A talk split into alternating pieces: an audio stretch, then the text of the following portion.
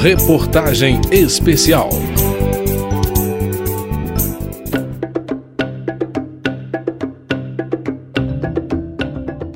Há quatro mil anos, tábuas cuneiformes registraram a paixão da rainha da Suméria por um pastor. Meu amado, deleite dos meus olhos, declara-se a rainha Inanna. Exemplos do enlevo amoroso são encontrados nas mais diversas culturas nos últimos milênios. Mas, embora a paixão seja retratada, não é o amor que dita o rumo dos encontros e desencontros dos amantes na maior parte dos registros históricos.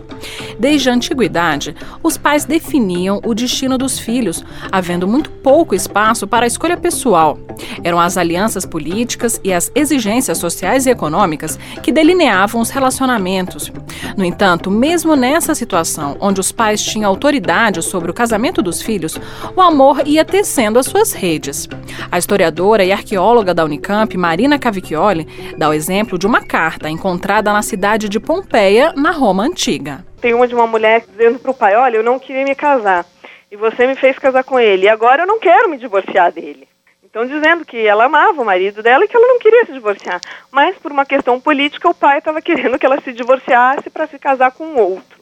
Então, não dá para se falar que não havia amor, né? Porque os casamentos necessariamente não eram escolhas, muitas vezes eram acordos.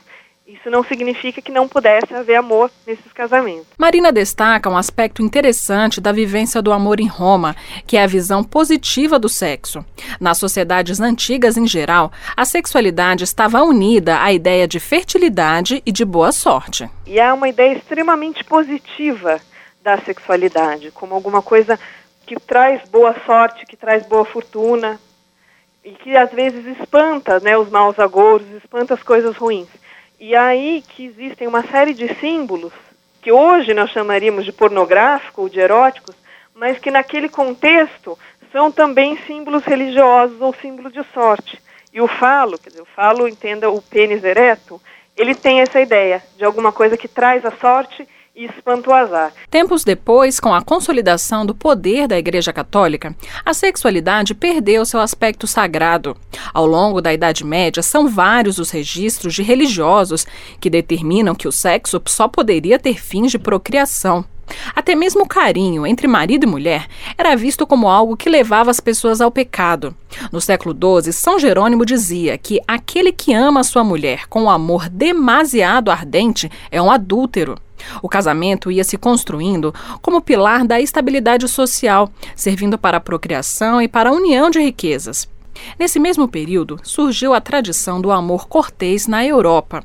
O amante era um trovador e sua amada era uma mulher casada com o senhor de alguma família distinta. Esses poetas cantavam versos românticos para idolatrar a senhora da casa, mas a poesia era muito casta e a união de corpos sequer era cogitada. No livro Tratado do Amor Cortês, algumas das regras desse tipo de amor são enumeradas.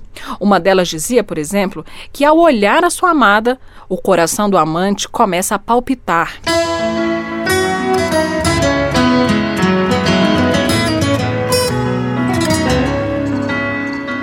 Casar por amor foi entrar na moda muito tempo depois.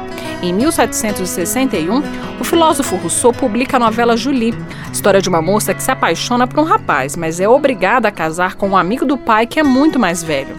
Enquanto a Europa se agitava com as batalhas de Napoleão, as pessoas faziam fila para ler o romance.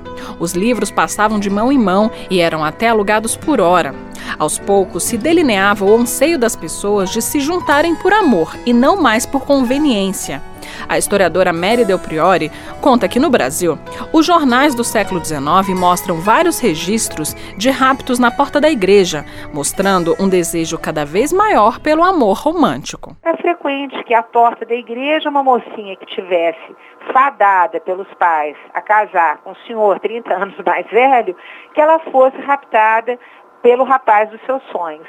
E era muito interessante porque esse rapto, ele não era um sequestro e aí os dois iam direto para a cama. Longe disso.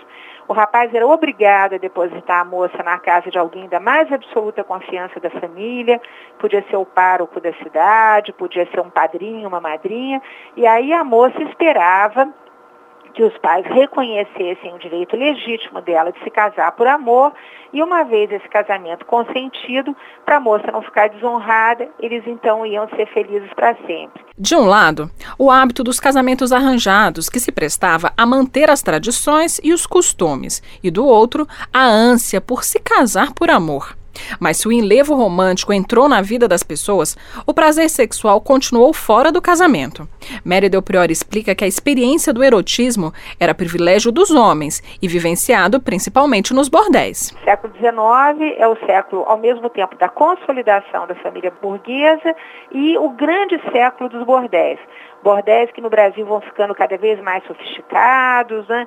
que começam como sendo casa de encontros, mas que no final do século XIX são casas burguesas, com espelho, com piano, com mulheres suntuosamente vestidas, quartos suntuosamente decorados, onde os homens são iniciados a uma sexualidade erótica que não pode existir no casamento.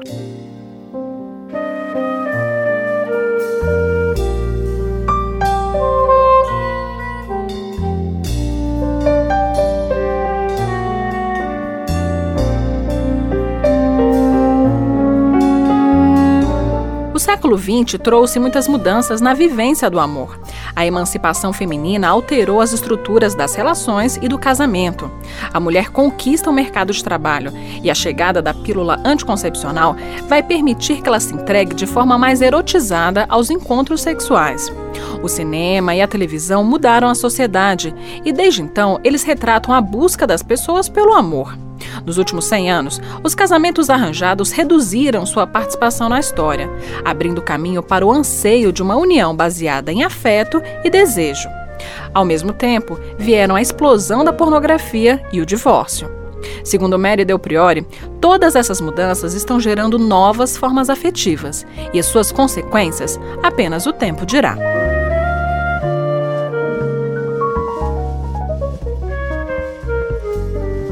De Brasília, Daniele Lessa.